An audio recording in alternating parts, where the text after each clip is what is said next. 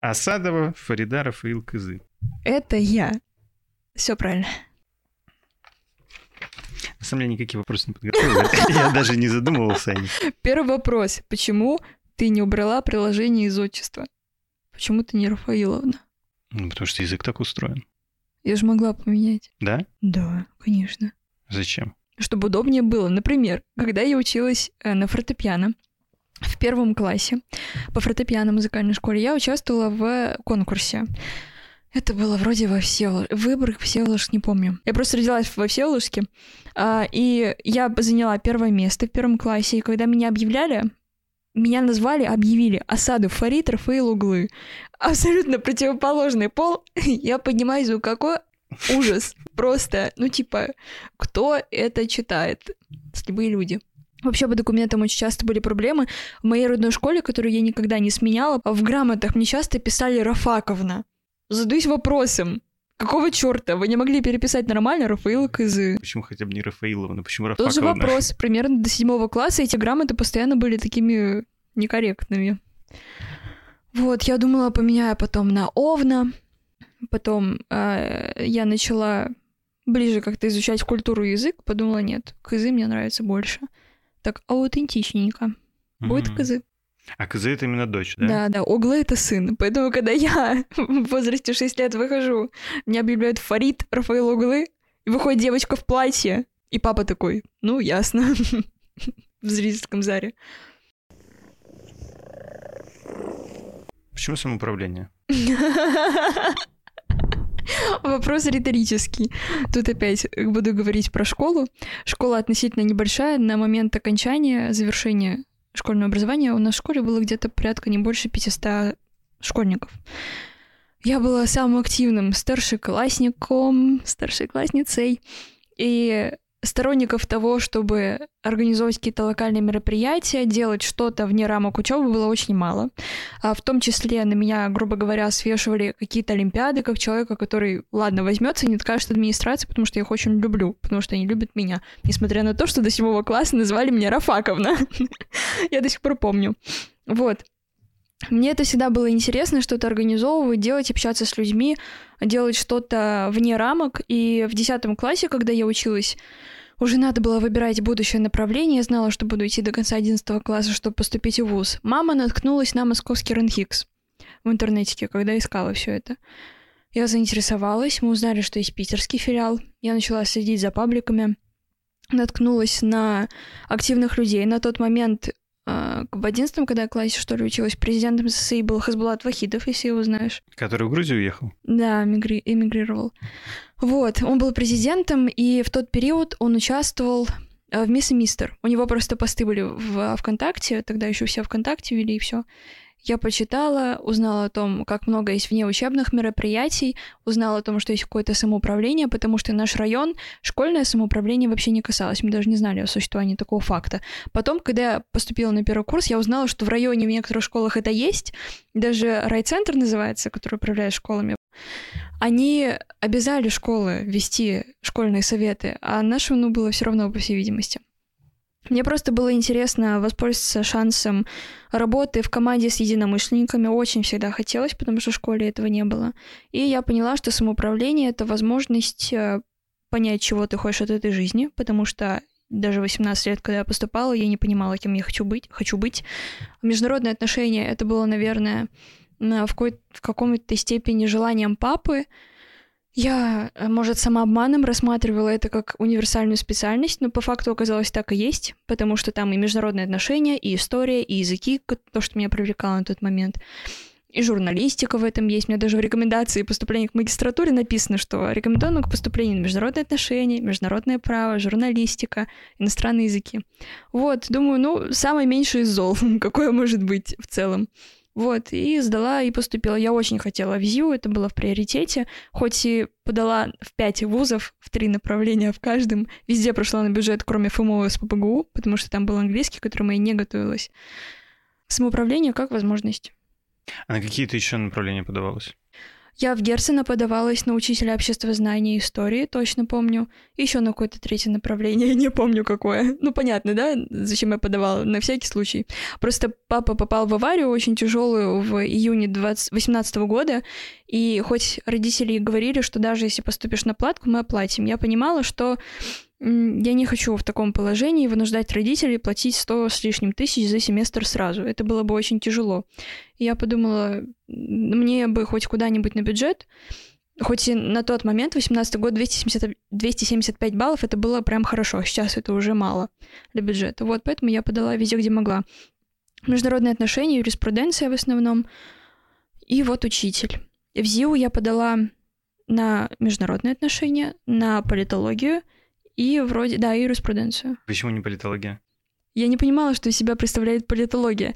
Когда я подала документы, причем это было последним направлением, на которое я подала вообще в принципе, политологи мне писали ВКонтакте, мы вас очень ждем. Я думаю, откуда вы вообще меня знаете? Вы что, сталкиваете списки? Мне писали, что мы вас очень ждем. А тогда политология а, была численностью не больше 250 людей вообще, с учетом вот э, курса первокурсника 18 года. Я не знала, что это такое. А международные отношения я знала, что это такое. Я в 10 классе пошла на Точков на день открытых дверей ФМО. Тогда деканом я не помню, кто был, но зам декана вроде была Любина, женщина, которая ушла сразу после моего поступления. Деканом тогда, наверное, был тот, кто сейчас замдиректора. Прохоренко? Да, да. Возможно, Прохоренко. Ну, скорее всего. Какой-то вообще был год. Если не 16 ну, в общем, 17 не суть. Это ничего не дает в данном случае. Я пошла на день, открытых дверей, а специальности она сказала максимально мало, больше говорила о сотрудниках, которые ушли. Мне кажется, я сейчас одна из тех, кто говорит больше о людях, чем о направлении, я ее понимаю. Но на момент 10 класса, когда мне нужно определиться, куда я пойду, мне это не понравилось. Еще и здание такое похоже на амбулаторию. Я хожу, хожу, и тогда я сказала себе, я сюда ни за что не поступлю. И поступила. Еще и заканчиваешь. Еще и заканчиваю, да. Еще и проработала на это направление столько лет. Ну и как тебе кажется, получилось ли раскрыться? Да, сто процентов. Я получила даже больше, чем ожидала от этого самоуправления. Обрела очень много друзей и людей. Это самое важное всегда, чем бы я ни занималась. Поняла, что я хочу. Делать лучше, приносить пользу людям, быть полезной. Я заметила, какая может быть отдача от этого и меньшего я точно уже не хочу. Проработав с администрацией в МОПе, они, я говорила об этом Евгению Николаевичу тоже, что они задали такую планку взаимодействия и взаимоотношений между коллегами, будем говорить громко, что меньшего я точно не захочу, и стандарты коллег и работодателей у меня высокие. В чем вообще заключается самоуправление? Вот э, ты отдала этому 4 года, угу. Четыре года, да? Угу. С, с первого курса участвую. А, я не была в студсовете на первом курсе, но я была в комиссии по качеству образования в первом созыве студенческого актива «Старт». Были с Пашей Возником в студактиве в МОПе, ой, ФМО, тогда еще. Четыре года, да. Ну вот, и как тебе кажется, в чем заключается самоуправление? По итогам этих четырех лет. Ага. В как и есть, как и должно быть представление интересов студенчества и защиты его прав. С каждым годом я все четче понимаю, что в ЗИО самоуправление, несмотря на недостатки, сколько бы мы ни критиковали эту систему, положение в в вопросе представительства интересов студенчества и защиты его прав гораздо лучше, чем в других вузах Санкт-Петербурга.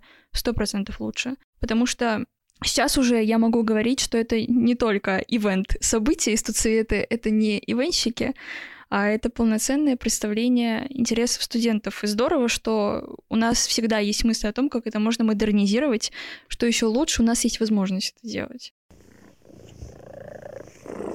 Давай поговорим о том, как это как раз можно улучшить. Mm-hmm. Давай. А, что тебе кажется наиболее значимым и важным?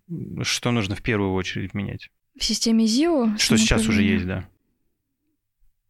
Мотивировать студентов а, прилагать руку к изменениям, как человек, который придает большее значение правозащитному вектору, э, проще говоря, мотивировать студентов говорить о проблемах, потому что только благодаря тому, что они жалуются, обращаются, а в беседах сплетничают о том, что все плохо, мы, э, те, кого они выбрали деятелями и людьми, которые могут это менять на легальном уровне, Ну, они вот, да, движки вот того, что может меняться, чтобы это не решалось кулуарно. Если мы этого делать не будем, и студенты не будут, тогда это придется делать администрации, а представительстве студенчества речи быть не может. А как их мотивировать? Чем? Открытостью и отчетностью, когда ты наглядно показываешь, что ты сделал и благодаря чему ты сделал. Допустим, эм, обратились э, студенты жалобы на преподавателя, который домогался, грубо говоря. Итог. А передали это дело администрации, собрали подтверждение, преподавателя уволили. Вы об этом сказали, вы набрали смелости, мы набрали смелости и решили проблему. А как бы ты поступила, если бы человек, который тебе обратился с такой жалобой, mm-hmm. сам попросил или попросила бы не сообщать э, публичность, э, общественности о таком событии?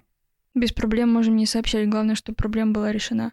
Ну, а хорошо, а если мы гипотетически предположим, что большинство студентов, которые направляют жалобы, они не хотят, чтобы они были публичными, каким образом тогда ты будешь э, мотивировать других студентов? Ну, если, если полную ага. открытость невозможно обеспечить. Полную открытость это с ФИО? Не обязательно с ФИО, в, в принципе, о, ну, то есть о самом факте о самом факте, да, обращения, потому что, например, оно какое-то единичное или конкретное, и, в принципе, по нему mm-hmm. можно понять, кто написал. Я бы в первую очередь поговорила с этими людьми, не сказать, что таких вообще не было. А, всегда спрашивала о том, готов ли человек э, говорить об этом, могу ли я сообщать номер группы, ФИВу и прочее. Чаще говорили, что нет. Я бы сначала поговорила с ними, донесла бы, что открытостью, даже минимальной, они могут мотивировать других говорить об этом и улучшать. И те, кто обращаются, как правило, это всегда те люди, которые неравнодушны к этим проблемам и к тому, чтобы все менялось в лучшую сторону. Поэтому это одна из тех ситуаций, типа, представь, что э, ты окажешься в ситуации, в которой тебе скажут, мы вынуждены убить тебя или там твоего брата, твою сестру. Кого ты выберешь? Но такого никогда не будет. Большинство никогда не будет против того, чтобы хоть в какой-то степени оглашать э, вот эту выборку жалоб. Мы получили некую базу мотивированных студентов, которые хотят что-то делать. Что дальше? Делать что? Которые хотят развивать студенческое самоуправление и готовы в нем как-то участвовать. Но, например, у них э, практически нет идей. Какие идеи есть у тебя? Для них? В принципе, для самоуправления. То есть, что на данный момент я бы изменила, да. а на данный момент я... Учитывая то, что угу. у тебя есть люди, которые готовы в этом участвовать, готовы это развивать и исполнять твои идеи. Получается, это исполнители? А, исполнители, у которых есть определенная свобода, в том числе вносить изменения. То есть это не просто некие люди, которые строго делают по плану, но тем не менее они готовы участвовать в развитии твоих проектов. Проектов. Ну, проектов или, или конкретных изменений. Потому что если мы берем, например, а, переписывание положения, это же проект? потому что нужно потратить большое количество усилий, навыков, угу. что-то такое. Я бы сказала, что такие люди есть сейчас. И это команда единомышленников. В данный момент я состою в студенческом совете института 18 созыва. Я бы сказала, что на этот созыв, наверное, придется больше всего модернизации, чем на предыдущие. Э, такова трактовка времени. Вообще, в данный момент я убеждена в том, что нынешняя система в кризисе очень сильном, но при этом колоссальные изменения проводить нельзя, потому что институт это эм, таким естественным образом отвергнет, не администрация, а именно просто такого сообщества. Кризис заключается в том, что на уровне института студенческий совет э, заручается поддержкой администрации, очень большой, в том числе и ресурсный, э, чего не было ранее, на мой взгляд. И просто самосознанием студенческий совет института, он как-то находится на большем уровне, чем на факультетах. Это можно заметить по председателям, которые, может, не так заинтересованы в том, к чему должен стремиться студенческий совет, в том числе это проблема и ответственность деканов, как людей, которым студенческий совет в первую очередь подотчетен и курируют студсоветы факультетов именно деканы. Не все заинтересованы в самоуправлении, не все даже знают о том, из чего состоит студсовет на их факультете. Из-за того, что это не курируется и не контролируется так, как курируется и контролируется ССИ, студсовет института, мне кажется, студенческие советы факультетов деградируют. Мы можем запускать систему, но она не пойдет так, как хотелось бы. И было бы, наверное, лучше приблизиться к тому, что должно быть на уровне ФЗ, что в одном учебном учреждении высшем может быть только один совет обучающихся, А, нет, ЗИУ к этому вообще не готов, и этого делать не надо. Но было бы гораздо лучше и эффективнее так. При сохранении специфики факультетов и представительства на них. Очень здорово, что э, Шамахов в свое время э, предложил, чтобы в ССИ входили председатели. КПД от этого реально больше увеличилось, чем это было раньше, потому что коммуникация между советами э, факультетов и советом института и факультетов было ноль. Более того, там были какие-то столкновения интересов, при том, что у нас одна должна быть идея, одна мотивация. Вот, я веду к тому, что, наверное, нужно какое-то регулирование со стороны администрации заинтересованной, возможно, которая бы помогала. А ты смотришь на меня так, будто я говорю, что нужно пресекать деятельность советов. Нет. Я об этом говорила недавно с некоторыми людьми, но ничего путного пока я не придумала. Просто понятно, что по качеству сейчас может пойти вниз, и нужно придумать что-то, чтобы этого не случилось.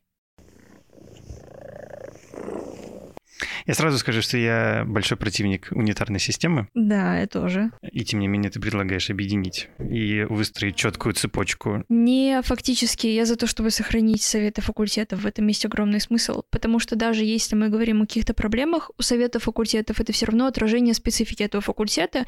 И, может быть, в какой-то степени это и представляет интересы студентов этого факультета.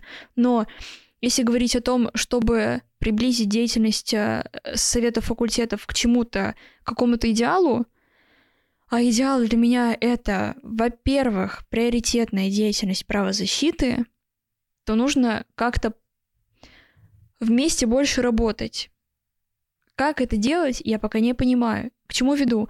Например, к уполномоченному в МОПе обращение 50 плюс. На некоторых... 60 плюс. 60, уже 60, да, да, 60 плюс. На остальных факультетах, дай бог, 10 есть за какие-нибудь 5 месяцев. Это не говорит о том, что на ФМОПе больше проблем. Это говорит о том, что на ФМОПе больше осознанных студентов, и они поняли, что есть кому жаловаться, есть кому менять. А на других факультетах почему-то этого не понимают. Почему? Вопрос. Но согласись, что если мы будем выстраивать жесткую цепочку, возможно, поначалу это действительно принесет какие-то плоды, но в случае, если верх этой цепочки э, займет человек, который не заинтересован в здоровом развитии, система уничтожится моментально, и не будет никаких э, других вариантов э, предотвратить это, потому что система централизованная все исходит из одной точки. Верхушка это в лице студента или администрации? Ну, если мы, если мы рассматриваем цельный студенческий совет э, на весь вуз, то это может быть и как администрация, и как э, студенты. Если они, э, например, захватывают, условно говоря, студенческий совет института, который теперь, как ты предлагаешь, единоличен, то это влияет на весь институт. И никакие да. факультеты не смогут на это повлиять потому что система централизованная. То есть ты таким образом предлагаешь убирать в том числе систему держек и противовесов? Нет, нет. А, под централизованной я имею в виду совместные действия. То, что нынешний ССИ хочет делать. Например, выстраивали план работы факультетов с учетом... Ну, в общем, председатели обсуждали это между собой и с президентом ССИ. И векторы основной работы мы тоже принимали все вместе. На словах и по планам вроде, ну, что-то должно пойти хорошо. А, в том числе этому, наверное, будет способствовать и то, что есть у ПССИ сейчас уполномоченные, которые помогают уполномоченным на факультетах. В этом есть логика. Мне кажется, в, э, в том числе благодаря тому, что я когда-то выбрала такой вектор работы, придумала из своей головы, ну, что-то пошло получше. Ну, хотя бы потому, что на факультетах уже есть уполномоченные. Есть люди, к которым можно обращаться за жалобами. Мы недооцениваем проблему стаканчиков, с которыми обращаются, но ее даже вот можно решать.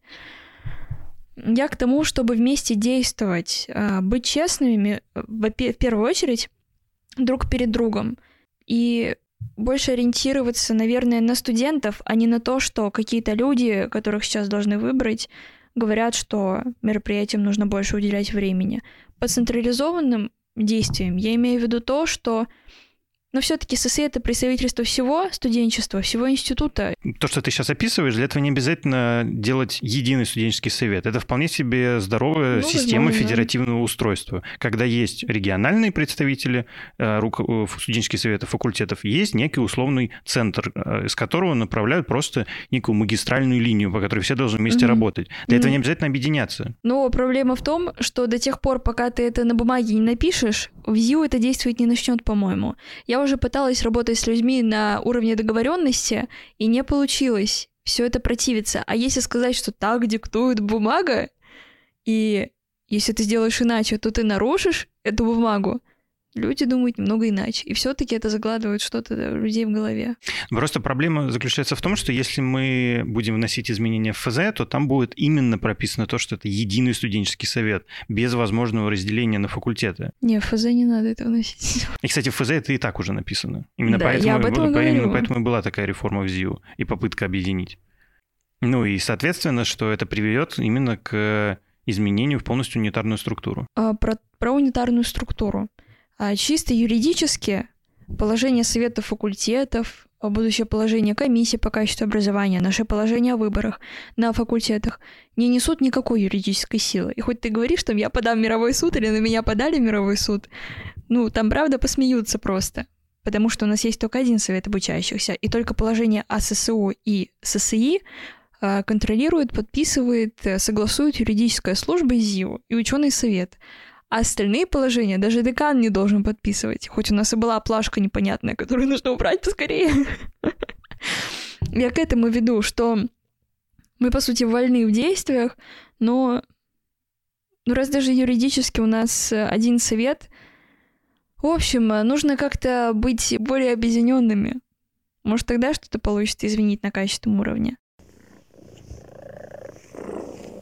Я понимаю твои благие намерения, О, да. э, но не могу не обратить внимание на то, что у этого могут быть негативные последствия. Как у всего на планете. Да, конечно, но просто мне кажется, что когда ты говоришь о студенческой политике, нужно понимать, э, что э, изменения, которые ты вносишь, могут нанести вред системе. И думать в том числе о том, как э, предотвратить возможное вмешательство в студенчество. Потому что мне кажется, что э, не совсем правильным э, вводить участие администрации в студенческое самоуправление и вводить какой-то контроль тех же деканов.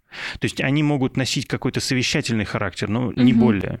У них не должно быть возможности напрямую указывать студентам, что они должны делать непосредственно в самом самоуправлении. Полностью согласна. У нас даже был один факультет эм, до недавних времен, который очень зависел от администрации, от ее действий и делал по большей части то, что хочет эта администрация, будем говорить грубо. Но на данный момент я в это верю, и я это вижу по большей части. Студенты сами за то, чтобы пресекать такие моменты, потому что студенческий совет — это самоуправление студентов. Они должны это управля- этим управлять. Но без поддержки администрации тут вряд ли возможно. Потому что, ну, берем даже во внимание банальную структуру, что на ученые советы, это главный управляющий орган института, входят деканы, а не студенты. У нас есть представитель студенчества от студенческого совета института. На данный момент это председатель комиссии по качеству образования. Но все равно интересы факультета стоит передавать через декана, потому что А кто Лера как не не входит? он, По а, ФЗ президентству совета должен входить ученый совет. Да, предлагали Лере, но на тот момент а, получилось так, что попала председатель комиссии. Ну, не то, что попала, Лера согласилась, чтобы она была там. В будущем будет президент ЦСИ. Рекламная пауза. Туду-дуду, туду, туду, туду, туду. А дождь на окнах рисует, напоминая о твоих поцелуях. Да вред от всего может быть.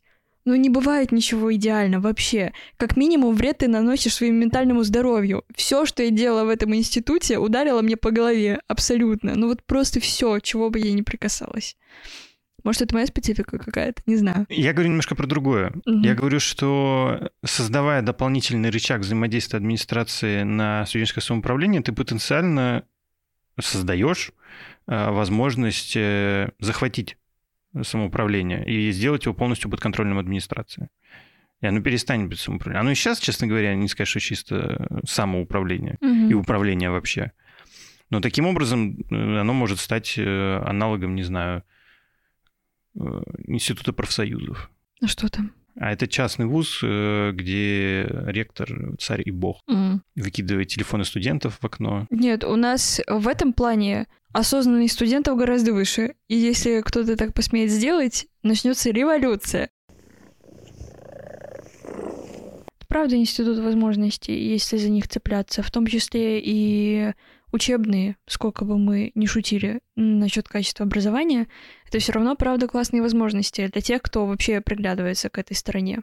У меня очень много примеров э, даже заочных людей, которые успешны в этой части. У нас много классных выпускников. Про учебу я никогда не уделяла ей такого должного, я бы сказала, внимания, потому что, во-первых, это не было приоритетом в этом институте. Бакалавриат я рассматривала как возможность прожить именно студенчество, а планы учебы у меня остались на магистратуру.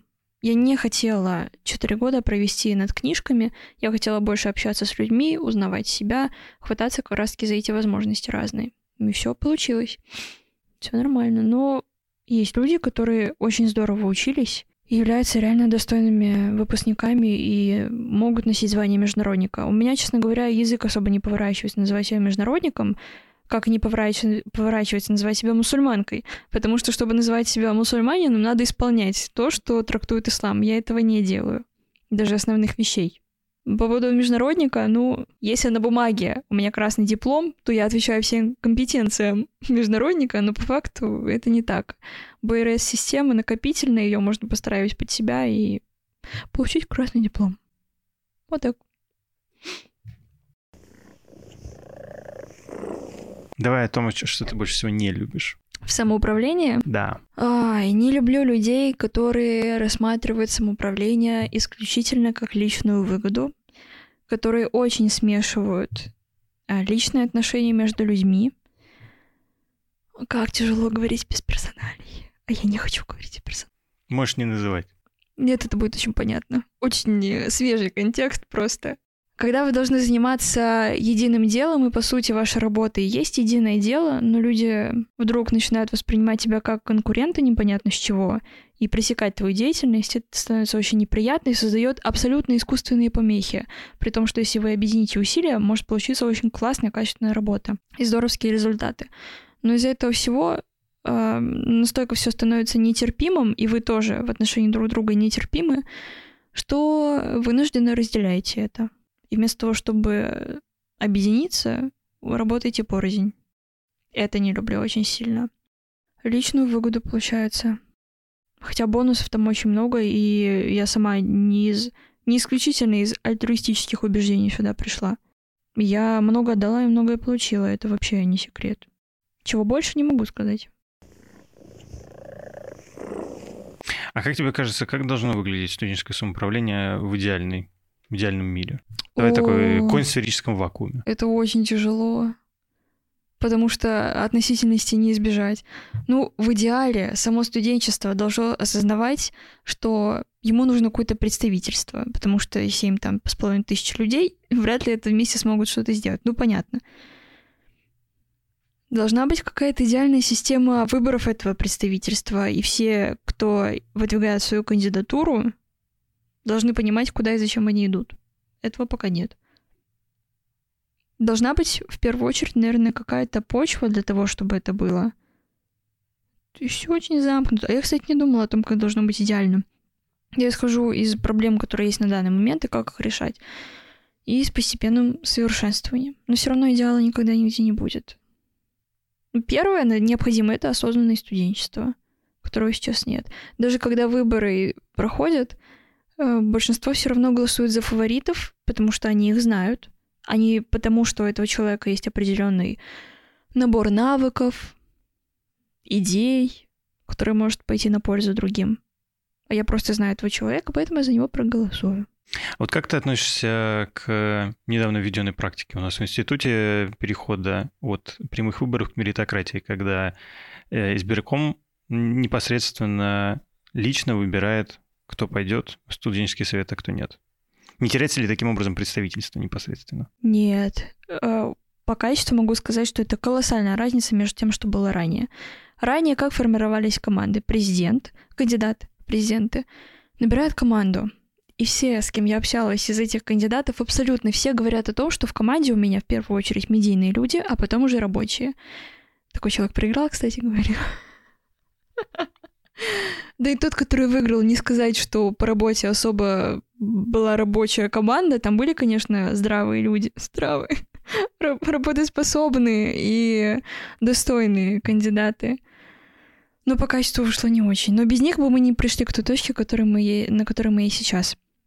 Нынешняя система показала, что она рабочая на данный момент. Она отвечает ну, тем требованиям и необходимостям, которые есть. Потому что я была в двух созывах, которые образовались э, благодаря этой системе, 17-18 ССИ. И я вижу, что эти люди реально работают. Абсолютно каждый. Нет того, кто не работал бы вообще. А раньше таких было большинство. Это не шутка. Если мы немножечко отстранимся непосредственно от э, того, насколько работоспособны, работоспособные люди, а обратим внимание именно на представительство с точки зрения угу. политических смыслов этого слова. Не теряется угу. ли с этой точки зрения представительство?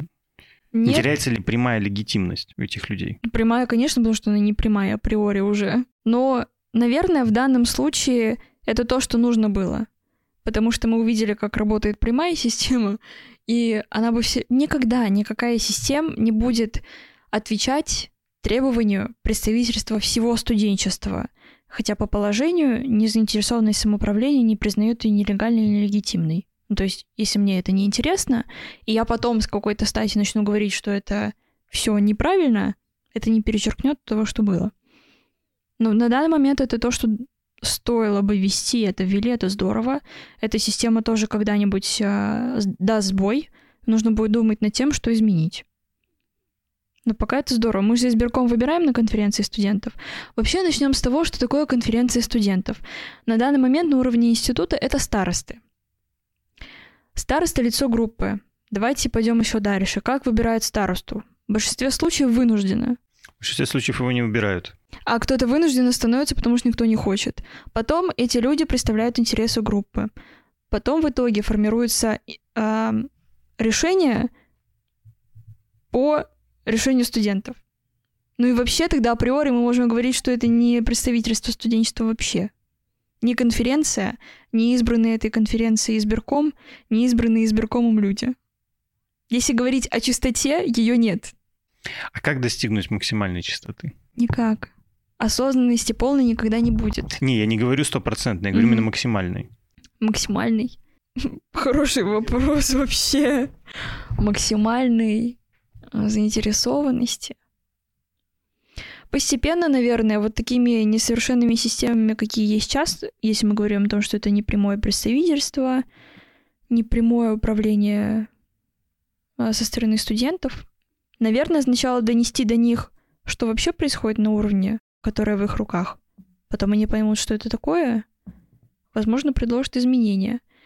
А доносить до старост нужно о том, кто они такие. Начали вот в этом году учебном. Может, поймут. Даже на уровне факультета это очень тяжело, как показала последняя конференция, как избирались представители от групп на эту конференцию. Люди относятся к этому, к этому очень вынужденно.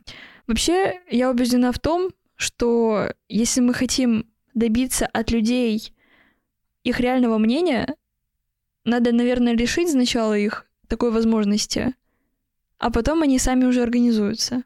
Ну, когда чтобы за они... свободу приходилось бороться? Типа того, мы не ценим того, что мы имеем, пока мы этого не теряем. Это касается абсолютно всего. И когда люди поймут, что их интересы не представляют, у них появится такая потребность и они сами начнут устраивать уже алгоритм выбора этого представительства. Весь мир насилием мы разрушим, а затем... Они сами его построят. Почему нет? У меня вообще очень много деструктива по натуре, поэтому, может, я думаю, что это самая рабочая Как тебе схема. кажется, возможно ли то, что студенты так мало заинтересованы в самоуправлении и том числе старосты убирают э, вынужденно. Угу. Кроется причина в том, что просто нет полномочий реальных. Ну, то есть самоуправление практически никак не влияет непосредственно на управление. Может влиять. У нас есть такие ресурсы, есть такие полномочия, если почитать те же положения, по которым мы работаем. А ими реально пользуются? Начнем с того, что нет. А еще раньше начнем с того, что эти самые субъекты самоуправления не в курсе таких возможностей. Как много студсоветчиков вообще знают свое положение? На ФМОПе могу сказать, угу. что многие. Блиц-опрос избиркома это выявил. Но они были вынуждены его выучить, потому что мы внесли такой блок. но мы, правда, не в курсе очень многих возможностей, которые, которые у нас есть. Когда эм, организаторы выезда студенческих советов готовились к этому выезду, Руслан Мунгалов спросил у председателей э, прошлых созывов, что бы они хотели, чего бы они хотели добиться, о чем поговорить на этом выезде. Я, как председатель, тогда еще написала, что хотелось бы донести до представителей студенчества о возможностях, которые у них есть, в том числе это изменение нормативных актов. А, студенческий совет института очень активно начинает работать в этом плане. Мы этим летом будем а, редактировать методичку индивидуального рейтинга студентов, поощрения студенчества — и писать регламенты работы, там и очень много документации, выстраивать э, как раз-таки структуру четкую, обратной связи студентов, очень-очень много всего. Наконец-то люди поняли об этом, наконец начали это делать. Чего нет на факультетах. Когда э, студенты в МОПе только недавно поняли, что такое конференция студентов. И такие, вообще-то мы выше студсовета. Нужен парламент, который будет выше студсовета. Это конференция. Нужен, нужен парламент. парламент. А что бы ты добавила уже умеющийся? Ну, давай для начала пишем, что у нас уже есть, угу. какие полномочия, и что бы ты хотела добавить? У нас есть полномочия представлять свои интересы и содействовать э, качественным количественным изменениям. Все-таки это есть. Ну, это очень обобщенно. Давай раскроем. О, это будет очень долго. Окей. А, если на том, с чем я столкнулась, даже отдельные студенты, не только студсовет, студсовет будем рассматривать как все-таки инструментарий, может менять учебную программу, по которой он учится, я выделяю этому вопросу гораздо большее внимание. Это все-таки вуз, это не какой-то кружок по интересам, и в первую очередь вообще должны учиться говорить об образовании, хоть я и сюда пришла не за образованием. Но какую-то пользу образованию тоже внесла все-таки. Мы можем менять учебную программу. Если ты учишься, и ты понимаешь, что чего-то не достает или что-то лишнее, ты можешь пойти и сказать об этом людям, которые пишут эту программу и посодействовать тому, чтобы что-то изменилось. Мы можем делать это. Мы можем менять имидж факультета. Для многих это тоже важно, говорить о том, где они учатся. И мы меняем атмосферу, в которой мы обучаемся. Для меня важна эта атмосфера очень сильно. Для меня даже важны помещения, в которых я обучаюсь. Мы можем менять в том числе и это. Мы организуем свой досуг, мы защищаем интересы, мы можем менять преподавательский состав, в том числе благодаря анкетированию, которое проводит представительство студентов, в том числе пока это комиссия по качеству образования. Мы влияем вообще на то, кто нас обучает, как он нас обучает, какую зарплату они могут иметь, потому что у преподавателей тоже есть свой рейтинг, который формируется в том числе благодаря опросу студентов. Мы организуем просто все пространство, в котором мы находимся. Улучшение жилищно-бытовых условий это касается студентов, которые проживают в общежитиях и в хостелах. У нас есть совет управляющих общежитиями, которые начинают модернизироваться, примут положение первой осенью.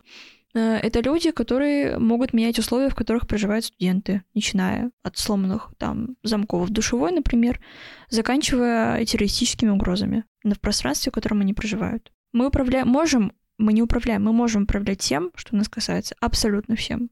И как тебе кажется, почему этим не пользуются? Потому что люди не понимают о такой возможности и, наверное, не набираются смелости делать это. У людей какое-то вот мнение о том, что за них это должен сделать кто-то другой. А кто, непонятно. Как те, кого вы выбрали, э, этими руками, ногами и головами, должны знать о проблемах, которые вы замечаете, но о которых вы не говорите.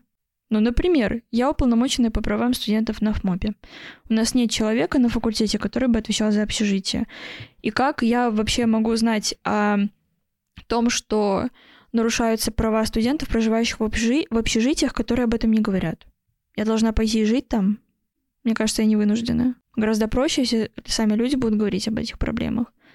Ну, вообще, наверное, такова ментальность э, постсоветского пространства, когда тебе свойственно просто жаловаться на жизнь, но ничего не менять. Или мы видим, что на государственном уровне, даже когда ты жалуешься, ничего не может поменяться, и думаешь, ну, к черту, я потерплю и просто закончу. Как это изменить? Отношение такое. Ну, то есть понятно, что mm-hmm. на государственном уровне мы не, не поменяем, но если говорить непосредственно про студенчество. Делать это пассивным образом, как функция мониторинга соблюдения прав студентов, банально. Это ты сидишь в беседе курса определенного, который обсуждает какую-то проблему, ты ее анализируешь и идешь с этой проблемой к тем, кто поможет тебе ее решить. Потом ты рассказываешь об этом, говоришь о том, что я заметил такую проблему, я решил, что ее нужно менять. Пошел, обсудил, мы изменили. Но если вы будете говорить об этом более открыто, например, ко мне централизованно, я помогу вам решить, и мы вместе все изменим. Должны быть, наверное, люди, у которых есть такая смелость. Это мы. Ну, ну, правда, если так и есть. Какие-то отдельно взятые люди, серых кардиналов очень много, о которых мало кто знает. И я, те, кто знают, наверное, иногда молчат о них.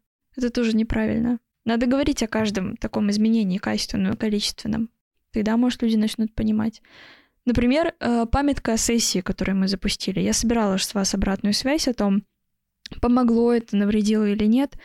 А, вот Даша Науменко, председатель в МОПе, говорила о том, что помогло. Она стала свидетелем э, беседы э, студенток в МОПе, которые говорят, что вот такая вот была ситуация, а я знаю, что это неправомерно, потому что в памятке о сессии так было написано. Ну вот это же здорово, что люди, которые э, поняли необходимость осведомления студентов о их правах и обязанностях преподавателей, распространили эту информацию. Какое-то количество студентов это прочло и поняло, как должно быть. И теперь, когда они будут замечать, что так не должно быть, они либо сами будут об этом заявлять, либо через кого-то. Вот мы назвали полномочия, которые есть, угу. э, как они влияют на студенчество, как это улучшить, а что бы ты, вернее, как они могут улучшать угу. отношения студентов и к самоуправлению между собой, а что бы ты изменила, что бы ты добавила? Того, чего у нас нет. Самоуправление? Да. Именно, именно если говорить о полномочиях. О полномочиях. Мне бы очень хотелось видеть в этом институте отчетность по финансовой части, потому что у нас очень много проблем с техническим оснащением. Очень здорово было бы видеть все эти докладные записки с ответственными лицами, которые должны отвечать за покупку нового оборудования, сроки, которые установлены, сумму, которая есть, потому что студенты платят немалые деньги за это, и, как говорило само руководство института, мы занимаемся бизнесом, предоставлением образовательных все-таки услуг. И есть договор, где есть э, ответственное лицо, есть э, тот, кто, ну, потребитель, будем говорить. И люди платят за это деньги, я думаю, что они должны, должны знать, куда эти деньги идут. Пусть Москва отчитывается, пусть Петербург как автономный какой-то филиал. Но было бы здорово, если бы мы были полномочны контролировать эти финансовые расходы. Мы бы понимали, что да как, понимали бы, с кем мы имеем дело, грубо говоря, и в каких условиях мы обучаемся. А как ты бы видела такой, такой отчет? В какой бы форме он был бы? У нас есть замечательное пространство, называется сайт, куда можно было бы это выкладывать. У нас там даже есть плашка решения ученого совета. Когда мне нужно было найти одно из решений Только ученого... там нет ничего. Да, когда мне нужно было найти это решение ученого совета, мне пришлось написать секретарю ученого совета, который мне это выслал. И говорит, можно спокойно распространять. Я пишу на сайте, такого нет, к сожалению. Очень жаль. Было бы здорово, если бы они выкладывали это с какой-то периодичностью, раз в квартал, раз в семестр, хотя бы раз в год начнем с более вероятного. И мы бы в свободном доступе это смотрели. Как ты смотришь на отчетность перед э, конференцией? Студентов? Угу. Причем, не, э, кстати, не обязательно студентов. Это же может быть совместная конференция представителей и студентов, и преподавателей. Вот э, в Питере есть прекрасная школа, называется Пельсин. Э, это частная школа Димы Зицера. И она управляется парламентом-президентом, которую избирают одновременно и школьники, и преподаватели. Угу. И причем у школьников в парламенте большинство. Угу. И они могут заблокировать решение, которое направляет директор э, школы или преподаватели на утверждение. Угу. Но так не всегда. Периодически у них меняется пропорция. А, вот э, как бы ты посмотрела на создание такого некого коллективного органа, э, который пусть даже для начала имел бы право совещательного голоса, но тем не менее мог бы высказываться как-то? Было бы здорово, если бы все имели возможность высказываться и полномочия. А если говорить о совещательном, было бы здорово, но первично, наверное, все равно понимание, зачем это нужно. Я сомневаюсь, что на данном этапе это дало бы очень качественные результаты. Вообще стоит начать с того, чтобы непосредственно исполнители поняли о том, что это нужно, о том, как это важно, набрались смелости это делать. А потом уже возникнет какая-то потребность и форма этой потребности со стороны преподавательского состава, сотрудников и студентов. И тут мы плавно переходим к моей любимой теме. Угу. Устройство института как политической системе. О боже. Да. Так. То, чего вы боялись больше всего. Я не политолог. А не имеет значения. Как, как говорит Паша Возник, у, у нас одинаковые программы, просто названия другие. Вот и проверим. Давай. Как ты, собственно, относишься к э, преобразованию? Ну, начнем с э, студенческого самоуправления, а в дальнейшем, возможно, привлечение преподавательского состава администрации в полноценную политическую модель, где есть три ветви власти, ну или хотя бы две Мгм. нормальные, парламент и исполнительная, где непосредственные участники могут как-то влиять на внутренние нормативно-правовые акты. Вообще, на данном этапе все студенты, по сути, имеют такое право. Просто нужно назвать эту группу людей так, как трактует положение. По сути, та. Что касается трех ветвей власти, мне кажется, это больше только ограничит. Бюрократия нас убьет. Она уже в какой-то степени есть, она меня раздражает. Не очень понял, как э, ты делаешь вывод из трех ветвей власти к бюрократии и убийству. через это. Подотчетность, все-таки какой-то алгоритм работы, кто-то там слушает, принимает, кто-то выбирает. То, что и сейчас гораздо проще. Я бы хотела модернизировать то, что есть сейчас, во что-то более качественное и приближенное к как можно большему понятию представительства студенчества. А как ты видишь эти три ветви власти? Я вижу их как в полноценном, адекватном государстве, что есть парламент, который занимается непосредственно регулированием и созданием каких-либо правил, по которым работают исполнители. То есть, если мы будем проводить аналогию, то вот у нас есть конференция, и есть тут совет. Я более чем уверен, что после того, когда выйдет этот выпуск, если он выйдет, положение о выпускнике года уже будет опубликовано, поэтому при- приведу его в пример. Студенческий совет хочет учредить премию. Пишет проект, например, положение, как мы сделали. Далее этот проект в моей идеальной системе должен выноситься на рассмотрение представителей студентов прямых, которые отвечают непосредственно за создание и принятие такого рода правил. Они обсуждают это, в идеале в три чтения, чтобы сначала они принимают, что да, в целом мы такую идею готовы поддержать. Далее дается определенное время, когда все студ- участники конференции могут детально изучить это положение, посмотреть, какие есть плюсы и минусы, что можно исправить. Потом на заседании они обсуждают эти правки, вносят это и потом окончательно утверждают. И затем уже непосредственно студенческий совет, как исполнители, исполняют это положение. И так э, практически во всем. То есть, чтобы была э, некая подотчетность и подконтрольность. Причем подконтрольность с обоих сторон, чтобы каждый мог контролировать каждого в, в определенных рамках. И тогда это позволяет уменьшить количество ошибок и какого-либо самоуправства, если можно так сказать. На самом деле, третья власть судебная здесь особо не нужна. По Ты уже мере, отказался от этого? особо. Но не до конца. Особо не нужна, но в целом было бы неплохо. Да. Для начала, по крайней мере, выстроить четкую грань. Мгм. Сделать э, членов э, конференции делегатов постоянными. И в идеале, чтобы это на самом деле были не старосты. Потому что староста это, если мы проводим аналогию с реальными политическими системами, то, что вы так не любите, Мгм. это муниципальная власть, Да. наиболее близкая к избирателям. Мне кажется, эта система сталкивается с тем, что эти люди — это студенты. Мы находимся в образовательном учреждении. Эти самые представители студенчества, какой-либо бы то ни было ветви власти, это студенты, которые пришли сюда учиться, заниматься внеучебной деятельностью, находить себя, пользоваться возможностями. Это не те люди, для которых это основная работа, как должно быть на уровне государства. Должно быть, но нет. Мы лбами сталкиваемся с ограничением в виде времени и учебного года. И если это представительство будет вынуждено, допустим, зачитывать что-то в три чтения, оно должно бросить свою учебу, какая-то часть, потому что есть расписание учебное. Даже когда у нас проходят конференции, приличная часть студентов ходит с пар. Это ненормально. Эти две э, деятельности не должны мешать друг другу. А у нас сейчас, будем говорить честно, внеучебная деятельность мешает учебе некоторых студентов. Они сами выбирают, чтобы так было. Некоторых, мягко сказано, по сути, Да. большинству. Да. И эти студсоветчики в период своей деятельности накапливают академические долги из-за этой деятельности. как бы ты, как бы ты решил должно эту быть. проблему? Предположим, что у тебя абсолютная власть, Так. и ты можешь изменить что угодно в ВУЗе. Деспотия, тирания. Абсолютно. Восточная. Изменить. Как бы ты допустила не пересечение этих направлений. Это как невозможно, потому что вы работаете в команде, где люди с разных не то что групп, а факультетов и направлений. И у вас абсолютно разное учебное пространство. Мы на каких-то факультетах есть вообще смены, утренние и вечерние. На ФМОПе такого... Будет. Пока гласно нет. Но первокурсники, например, большую часть первого курса ходят утром на первые пары. Какое-то такое... Организация учебного плана вот такая. Это невозможно потому что мы учимся в образовательном учреждении. Мы не орган власти. Мы орган самоуправления в рамках учебы.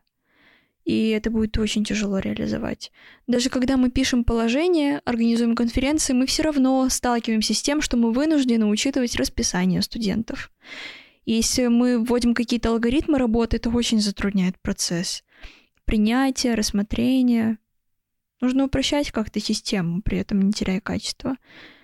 Мне кажется, все равно мы должны добить систему, какая есть сейчас, до ее состояния кризиса. Вот пусть она скажет, я исчерпана, надо что-то менять, чем это сейчас не хочет работать, не хочет, а не не может. Поэтому мы должны поменять. А ты не думаешь, что когда система дойдет до кризиса, уже будет поздно что-то менять? Нет. Почему должно быть поздно? Она полностью себя исчерпает, уже будут, начнутся какие-то процессы, которые будет сложно обернуть. В какой-то степени придется полностью менять систему. Разрушать окончательно и заново строить. Пусть мы не говорим о том, что есть сейчас то, что дойдет до кризиса совершенно. Если время, в которое система разрушится, будет требовать именно разрушения, пусть. Ну, я правда за какие-то естественные такие моменты. Пусть все идет так, как есть.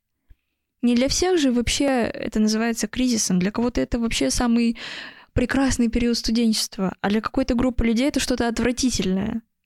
Но по факту.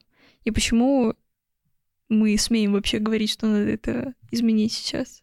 Ну, как минимум, потому что я тебя об этом спрашиваю. Как минимум, потому что мы все-таки представители студенчества, которое в это вовлечено, да. Да нет, я за то, чтобы, если гореть, то гореть дотла, а потом строить что-то с нуля. Почему нет? Если по-другому А почему не нет. подкидывать дровишки в течение? Разжигать-то все-таки сложнее, чем поддерживать. Я попробовала как-то подкинуть дровишки и сама сгорела на факультете настолько, что у меня навсегда останется обида на этот факультет, и я не захочу в него возвращаться как студентка. Подкинула я уже дровишки, не получается. Опять же, говорим о том, что то, что мы меняем, может принести больше вреда. Ты же заведомо не знаешь. И пусть сама система со всеми ее субъектами, объектами решит естественным образом умирать или нет. Ну, в том числе поэтому я и предлагаю увеличить количество именно обсуждений, потому что истина рождается в споре. Угу, согласна. Но пока сознание студентов на это не способно, как показала практика. А тебе не кажется, что в том числе сознание возможно поменять, показав им, что есть такая возможность? Определенно. Что если найти небольшую да. группу людей, которые создадут ну, предположим, даже не обязательно действующий там, парламент, а клуб, который будет моделировать это. Но рассматривать будет реальные проблемы. И э, будет вести эту деятельность публично. Я бы сделала по-другому. А, я убеждена в том, что малое количество людей можно назвать людьми с каким-то стремлением альтруизма, но большинством людей, людей движет азарт. И если сделать что-то подобное, если мы говорим о каких-то проектах изменений на конкурсной основе и вынесения на мнение студенчества при сохранении анонимности участвующих, допустим, группа А, группа Б, а не команда Ивана Петрова, команда Асадов Фариды в лице, и обсуждение этих проектов обезличено. Ну, допустим, э, есть потребность изменить положение в студенческом совете факультета. Мы набираем нынешние представители студенчества, желающих в этом поучаствовать, возможно, даже рандомно создаем эти группы участвующих, группа А, группа Б, группа В. Они пишут эти проекты положений, потом мы выносим обезличенно эти проекты на голосование студенчества, референдум. За кого? И начинается спор этих участников референдума. Это было бы, кстати, интересно. Потому что если мы говорим об азарте, эти группы людей, они бы больше ориентировались в случае конкурса – но то, что нужно этим людям, и как бы можно было бы удовлетворить их интересы и потребности так, чтобы они выбрали тебя. А тебе не кажется, что если устраивать этот конкурс обезличенным, то тогда как раз пропадет азарт? Потому что азарт же во многом заключается в желании прославиться. А если это просто некий анонимный проект, то в чем тогда слава? Если мы, например, создаем конференцию, в которой есть заинтересованные люди. И внутри этой конференции из ее участников создаем, например, комиссии, которые как раз пишут эти проекты. И потом эти же комиссии публично Э, защищают свои проекты. Это называется выносят... сейчас предвыборная программа. Да. А лучше сделать это обезличенно. А если про славу и контекст мотивации тех, кто это делает, можно дать им какую-то награду исполнения этого в том числе. Тогда они будут исходить из того, что нужно максимально удовлетворить потребности, угадав их какой-то части, угадав, и в мотивации того, что они это исполнят, их будут знать они внесут свою лепту. Все-таки даже когда мы помогаем людям, мы немного эгоистичны, потому что как минимум мне будет приятно от того, что я кому-то что-то помог как-то. Почему нет? Было бы здорово, кстати. Расскажи о каких-нибудь, э, может быть, курьезных случаях, э, с которыми ты сталкивалась в период своего студенчества и в рамках самоуправления. Более того, еще больше сужу в рамках участия в студенческом самоуправлении института, то есть в ССИ? Ой, в ССИ тяжелее, чем на факультете. В этом плане. Так, это надо подумать. Ну хорошо, давай сначала с факультета, а потом плавно перейдем к институту. Угу. На факультете, когда я сидела на трех стульях одновременно, заместитель председателя, секретарь и уполномоченный, а, поступила жалоба от студентки, которая перевелась вроде с, политол... да, с политологии на международные отношения. И, получается, весной она подала документы, ей обещали скинуть учебный план, а это был период написания групповых проектов, альтернатива курсовой работы на международных отношениях. И, по ее словам, ей так и не скинули план, не сказали, с кем связываться, что писать, в какой группе писать студентов. У меня была такая же жалоба. И она сказала о том, что ее не проинформировали, на вопросы не отвечали, и она пожаловалась мне где-то ближе к июлю, когда у нее уже фактически была допса по этому проекту. Я очень много деталей у нее узнавала. А, пошла с этими деталями к Евгению Николаевичу сразу, к декану. Ну, не, не сразу, он сказал, позвал меня, когда я направила это Потаповой руководитель образовательного направления, некогда МО. Он позвал меня, сказал, ну да, надо обсудить это лично. Я пришла, и, в общем, короче говоря, девушка меня обманула, все она знала, соответствующие документы она подписала, и, видимо, просто не понимая, что такое допса, не понимая, что это не особо-то и страшно, во-первых, решила, что нужно решить проблему со стороны того, что ее права нарушили. Никто ничего не нарушал. Такой вот неприятный момент. Я сидела просто, смеялась в кабинете Евгения Николаевича, говоря, извините за то, что заняла ваше время, и такое бывает. Но он все понял, все нормально. Да, было немало случаев, когда студенты жаловались на то, что их права нарушают, а по факту э, они думали, что это единственный выход из ситуации, в которой они должны понести полноценную ответственность за нарушение правил сами. Был студент, который пожаловался на то, что его отправили на комиссию по иностранному языку. Когда я начала узнавать детали, выяснилось, что он не посетил ни одного занятия, не прислал ни одного домашнего задания и не пришел вообще на допсу. Все абсолютно правомерно. И тут, а я вообще-то болел там две недели. Ты предоставила справку? Заверил ее? Нет. Прости. Придется нести ответственность. Его отчислили, кстати. Да, вот бывает так, когда ты не делаешь то, что от тебя требуется. Даже по минимуму. А если говорить про какую-то внутреннюю жизнь э, совета, без персоналей, разумеется? курьезные ситуации, угу. например. Это как может быть, например? Какие-то случаи, которые ты запомнила. Давай так. Ой, я много чего запомнила. я злопамятный человек. Я даже не звала бы это злопамятством. Я бы сказала, я просто помню все, что делали в отношении меня. И зачем Злая мне это и забывать? хорошая память. Да. Ой, много чего было. Например, первое, что сейчас пришло в голову, в конце первого созыва в МОПе когда уже вовсю ушла предвыборная кампания, я заявила о своем намерении выдвигаться, если я пройду, внутри команды в качестве председателя. Полился хейт со стороны некогда моей команды, которую командой вообще не назвать, честно говоря, по факту и по качеству. И когда уже сформировался второй созыв, выбрали председателя. Председателем стала не я, я была выбрана заместителем председателя. В этой беседе человек спрашивает, кого выбрали председателем. Сказали, окей, все супер. Кого выбрали заместителем? Меня. И меня начали оскорблять. Я не поняла, за что. Ну, вот просто полились оскорбления, на которые я не ответила. И потом при этом этот человек спустя какое-то время отвечает мне на истории в Инстаграм, ныне экстремистская платформа Российской Федерации, и говорит, типа, я там тобой горжусь, какая ты классная. Я думаю, как здорово. А когда мы успели изменить отношения? Непонятно. И таких случаев очень много. Еще курью... О, боже! Самый отвратительный период... Нет, не самый. Второй. Первое — это то, что произошло этой весной. А на втором месте... Это ужасно. Выборы студенческого совета института 16 созыва. Период, когда э, отвратительно, никогда так не делайте. Я шла за какими-то людьми, за их интересами. До сих пор не понимаю, зачем это сделала. В общем, эта группа людей, грубо говоря, э, объясняла, почему она хорошая, а другая плохая, которая победила. И я вовсю пыталась отстоять интересы этой хорошей, в кавычках, группы людей. Публично. Настолько, что я писала письмо счастья в избирком, которое мне сохранилось. От руки написала, отсканила на принтере, отправила. Типа, вы нарушили права, по факту нет. И из-за вот этой вот своей деятельности ради интересов команды, в которой я даже не состояла, я потеряла друга. Ну, сказала, типа, ну, ты неправильно делаешь, поэтому пока. Ну, слава богу, мы восстановили отношения, мы дружеские. Но это было ужасно. Никогда не идите за людьми, тем более не, не реализуйте за них какие-то их идеи, порядки, не надо так делать. Ладно, если вы хотя бы входите в эту команду, а когда не входите, оно того вообще не стоит, наверное. В рамках самоуправления.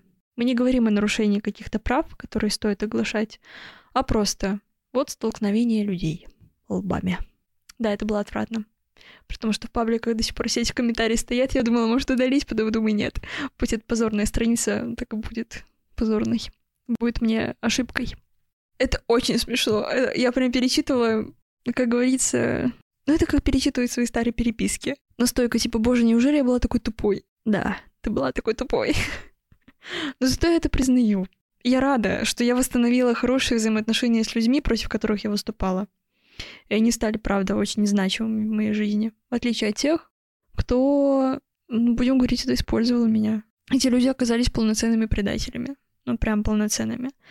Э, делали вид, что поддерживают меня, и в это же время я вижу, что они делают прям противоположное, содействуют тому, чтобы я, ну, проиграла во всем, за что я взялась. Зачем, непонятно. И не хочу даже знать. Да, яркое было студенчество.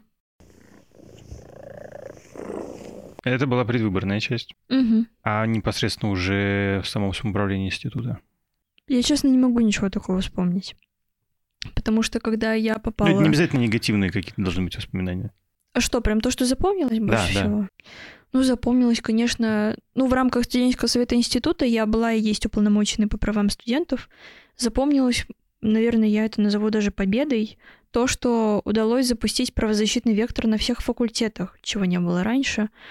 Удалось создать работу уполномоченного совета института, то, что показывает плоды сейчас, и то, что нужно развивать дальше. И я этой частью своей деятельности очень горжусь. Она очень значима, важна, и по качеству видны результаты. То, что помню. Но вообще все, что мы делали, для меня очень ценно, важно, и важно не только для нас, но и для всех студентов, которые даже, возможно, не будут понимать, что это делает какая-то группа людей, тем более в персоналиях. Я очень благодарна президенту Совета института 17-18 созыва Лере Макаровой. От нее я, правда, многому научилась, несмотря на то, что она говорит об этом нередко, что опыта самоуправления у меня больше, и она ценит меня за это, как члена команды. Я от нее многому научилась в плане руководства команды. И руководителем своей команды Совета факультета я стала уже, будучи членом Совета института, научившись очень многому у Леры Макаровой в том числе научилась быть внимательной к членам команды. Она тот человек, которого мы с Пашей называем человека без идеи зла. Лера никогда специально людям не навредит. Вот это вообще сто процентов. Таких людей очень мало. В ней, правда, нет идеи зла. во мне агрессии и зла, и потенциала перенести это все на практику очень много, прям максимально. У Леры такого нет. Она готова простить все ошибки, какие только будут у людей, у членов команды, даже если это приносит какой-то вред. И при работе с ней я убедилась в том, что люди должны быть на первом месте вместе со всеми их чувствами, переживаниями, их ценностями.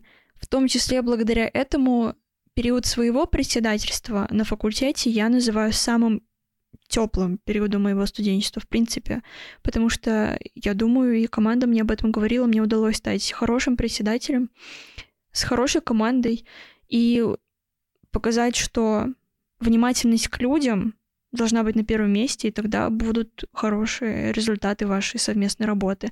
Главное в каждой команде это благоприятная атмосфера.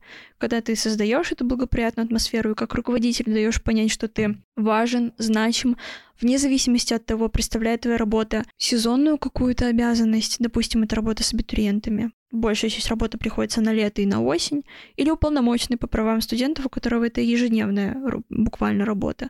Каждый значим, каждый важен, и как личность ты важен в первую очередь. Когда ты даешь это понять, когда ты даешь понять, что и ты не идеален, что о твоих недостатках, недочетах в работе можно и нужно говорить, и они об этом говорят, и вы вместе меняете, вот это здорово, тогда будет результат. И этому я научилась у Леры. Внимательности и любви к людям больше, да. Это вот то, что приятно. Ну и, конечно, поддержка всего, что бы ты ни делал вместе учиться, понимать это, не ожидать, что руководитель это человек, который обязан знать абсолютно все, должен иметь абсолютно все, у него нет права на ошибку. У всех есть право на ошибку. В рамках работы и в рамках а, взаимоотношений тоже. Но есть люди, которые считают, что у них есть безлимитные ошибки. Нужно давать понять, что такого не бывает. Нужно все-таки учиться на этих ошибках. Некоторые предпочитают делать вид, что они не учатся. Прошло апрель, май, июнь, июль не будем считать. Три месяца работы так. Э, нового созыва. С какими трудностями внутри команды ты сталкивалась? С безинициативностью. А, то есть человек пришел э, исключительно ради своей выгоды, и из-за этого у него не получилось ничего сделать. И он покинул команду. С этой проблемой. А далее с тем, что не все люди говорят о том, что они делают, чем занимаются, поэтому их деятельность даже внутри команды непонятна, не, вообще не ясно, чем занимаются эти люди. Важно об этом тоже говорить, потому что они могут не замечать, что это является проблемой, то, что в пучине, рутине дел, рутине дел, они об этом, ну, забывают вообще говорить. Поэтому обратная связь тоже важна. И есть люди, которые пришли за деятельностью, во многих планах, во многих э, пунктах своей какой-то мотивации, но они не хотят быть частью команды, поэтому их просто незаметно, потому что они хотят так. Я считаю, что это проблема, потому что если ты говоришь, что ты хочешь заниматься этой деятельностью, и ты понимаешь, что в нынешней системе ты должен быть в этой команде, наверное, стоит это тоже учитывать, когда ты идешь, потому что даже твое неучастие, оно ощутимо для всех, кто заинтересован. И Возможно, выпадают какие-то возможности совместной работы, потому что тебе не нравятся эти люди. Я спрашивал немножко про другое. О боже. Ты говоришь про общие проблемы и трудности, с которыми сталкиваются во многом, на самом деле, в любых э, командах. Угу. Я же говорю прям про конкретику, что вот есть какая-то задача, которую ты делаешь. Угу. И в рамках этой задачи э, ты сталкиваешься с какой-то проблемой, с какой-то трудностью. Угу. И как ты решал эту проблему? Или, может, команда решала, или, может, кто-то кто, кто отдельный внутри команды это решал? Тут опять... Э... Прям конкретно. Без персоналей очень тяжело. Я вроде у студсовета... Вроде это был исторический факультет СПГУ, не помню. Это самый Вполне яркий возможно. студсовет, да. Главный студсовет а, города да, просто. Да-да-да. Они публиковали и отчитывались о том, почему у них что-то не получилось. Там выезд какой-то был. Не получился нормальный выезд, потому что организаторы между собой поссорились, они написали вот, ну, буквально с личностями. Почему так было, мне это очень понравилось. Ну, это здорово, потому что все мы люди, это тоже об этом напоминает и говорит о том, что те, кого вы выбрали представителями, такие же люди, как и вы, у которых могут быть такие проблемы. Ну окей, я расскажу. Хорошо. А, я уполномоченная по правам студентов. У меня есть курируемая мною а, группа уполномоченных студентов на всех факультетах. Некогда ранее я обозначила рамки нашей деятельности, чтобы вот эта реализация правозащитного вектора не сталкивалась лбами и интересами с другой организацией студентов, которая тоже занимается правозащитным вектором. В нашем случае это комиссия по качеству образования. Чтобы пойти на компромиссы и делать эту деятельность более эффективной, предложила правки в положение Совета факультетов, Совета института, ограничив функционал уполномоченных как институт, так и факультетов. Все было согласовано с председателем комиссии. И уже в деятельности 18 созыва столкнулась с тем, что уполномоченные жаловались мне о том, что э, комиссия агрессивно реагирует на их действия, например, на проведение опроса о качестве работы преподавателей на факультете, то, что забросила администрация. Очень здорово, что они вообще обращаются к студсовету за этим. Они как минимум знают о том, что они этим занимаются. По положению уполномоченный может э, реализовывать такие запросы администрации, в том числе пользуясь инструментарием опроса анкетирования. То, что сейчас э, больше на комиссии по качеству образования на уровне договоренности – у комиссии нет положения. Договоренности между советником директора по студенческим советам и управлений который занимается образовательной частью. Также второй вопрос — это проверка технического оснащения. А, то, согласно положению, чему уполномоченный может заниматься а, в рамках сотрудничества с комиссией. Это сотрудничество не прописано. А, в, на уровне договоренности с председателем комиссии мы обсуждали, что это сотрудничество может заключаться как в совместном рейде технического оснащения, так и обсуждению результатов, так и, например, уполномоченный проводит рейд, передает результаты комиссии, комиссия идет в управление с этими результатами или наоборот, ну, как угодно. Главное, можно делать это совместно. Но комиссия поняла так, что комиссия проводит рейд, передает результаты, а уполномоченным она может оглашать результаты. Так же, как может оглашать свою отчетность, которую она не ведет, например, об анкетировании, о жалобах с факультета. Вот, и столкнулась с такой проблемой, что комиссия, видимо, не поняла, что уполномоченные вправе этим заниматься, как это решалось. Вот здесь как раз-таки то, о чем мы говорили в начале, что личное отношение, оно э, способствует ухудшению какой-то работы, которая может быть совместной. И здесь э, комиссия не очень благоприятно относится ко мне лично и со всем, что я делаю в частности из-за того, что ко мне относятся не очень, относятся плохо априори к уполномоченным на факультетах, с которыми они вообще не имели ранее коммуникации. Настолько, что имеет право, думают, что имеет право говорить, что уполномоченный — это только разбор проблемы со стаканчиками. Иван Петров, то, что адресовано было некогда вам. Как мы это решали? А, поняла, что лично решать это не получается с председателем комиссии. Вынесла все свои жалобы, претензии на собрание, которое прошло во вторник с Советом Института, и сказала, что я отказываюсь лично общаться с этим человеком. Потому что человек смеет утверждать, что он меня ненавидит, буквально. Хотя ненависть очень сильное чувство, не понимаю, как может так говорить. Я же не убивала родственников ее, например. Ну, типа, вообще ничего такого не делала, не дай бог. Вот, и смеют в беседе комиссии оскорблять уполномоченных, в том числе вас, Иван Петров, не дождется этот Ваня, чтобы мы ему помогали. Хотя человек передает жалобу на препода с другой кафедры, что он обязан делать. Нет, он не передал. Не получилось, мне кажется. Я сказала, что я отказываюсь работать лично, и все, что мы должны были обсудить, я уже обсудила, все было внесено в положение, и ничего не было нарушено. Я пыталась понять, в чем проблема, но теперь я отказываюсь это понимать. И очень злюсь на себя, что я почему-то всю свою деятельность в рамках Совета Института пыталась пойти на компромиссы, внеся какие-то ограничения на, в рамках положений. А эта организация не имеет даже положения, в рамках которого она работает. Она работает сейчас так и делает то, что делает, только благодаря тому, что в свое время кто-то попросил так делать, ну, грубо говоря. То есть на уровне договоренности через этих людей проводят анкетирование по качеству образования. Вот, и как мы это решили, что до завтра, до воскресенья 17 июля должно быть написано положение комиссии по качеству образования. А, если оно не будет написано самой комиссии, будут писать другие люди, в том числе я. Это было решено коллегиально, посмотрим, что получится. Это, я не думаю, что это можно назвать решением проблемы. Возможно, есть какой-то другой выход. Но самоуправление в том числе научило меня быть гордой.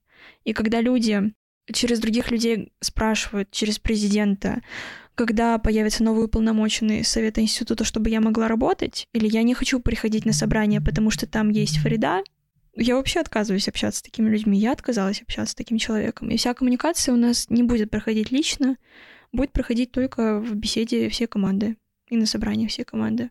Для меня это компромисс.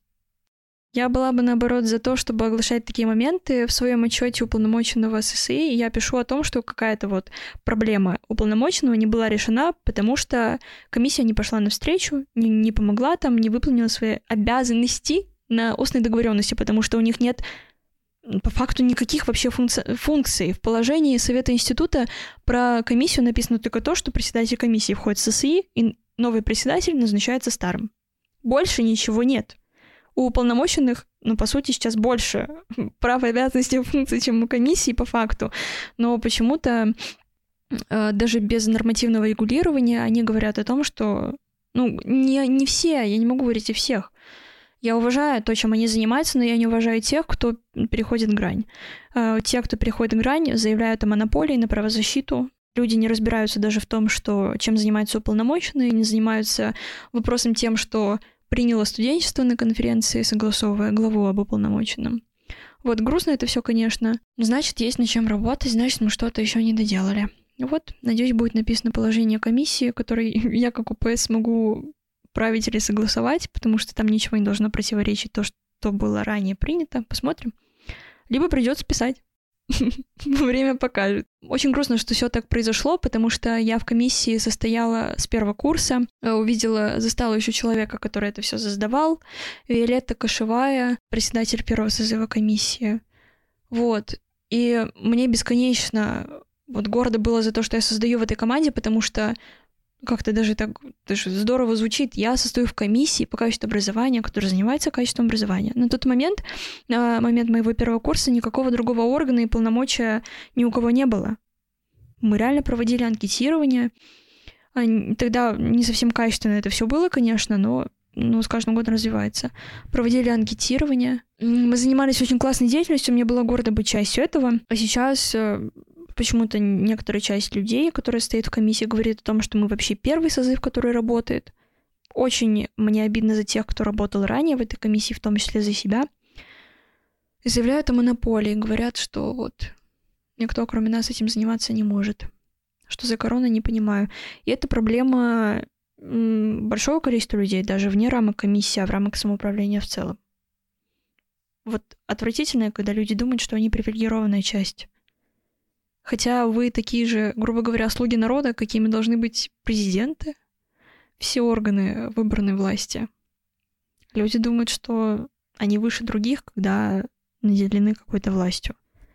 А по сути это они исполнители воли людей, которые их выбрали. Хотя комиссия не выборный орган. Посмотрим, как это будет по положению. Давай, чтобы закончить на какой-то позитивной ноте, угу. расскажи о каком-нибудь, возможно, маленькой трудности, которую удалось решить. Решить полноценно. В рамках уполномоченного или, в принципе, В принципе.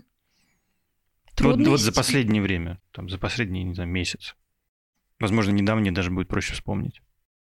Первое, что пришло в голову, это март 2022 года, а, когда администрация направила студенческим советам план мероприятий, которые нужно провести. Это был просто план, не под подпись, не приказ под подпись, где были пункты о пропагандистской деятельности спецоперации. Я горда за то, что мы с тогда еще теми председателями единогласно решили отказаться от этого. И мы это не реализовывали. Также победой, не своей, но факультетской, считаю действия Евгения Николаевича Рощина, на которого тогда от Москвы спустилась обязательство э, прочтения двух лекций об информационной безопасности и о сферодержаве, которые он должен был донести до сведения студентов. Человек нашел выход, до которого, видимо, не додумались или не хотели реализовывать другие люди. Он собрал пять студентов, меня в том числе в своем кабинете, и прочел эти лекции. И после прочтения он сказал, что теперь я могу поставить галочку о том, что я это исполнил, приказ. Фактически он прочел это перед студентами. И потом объявил о своем уходе. Но это было красиво. грустно, бесконечно грустно, но красиво. Я горда за этот момент, я буду о нем всегда говорить. И о Евгении Николаевиче в том числе. Выход есть всегда, я в этом убеждена. Даже когда кажется, что все темно, свет можно найти. Некоторые люди просто хотят рассматривать ситуации как безвыходные. Пожалуй, все. Пока еще не севший за решетку Иван Петров и Фрида Асадова. Всем пока. Я и так буду отчислена 31 августа по документам.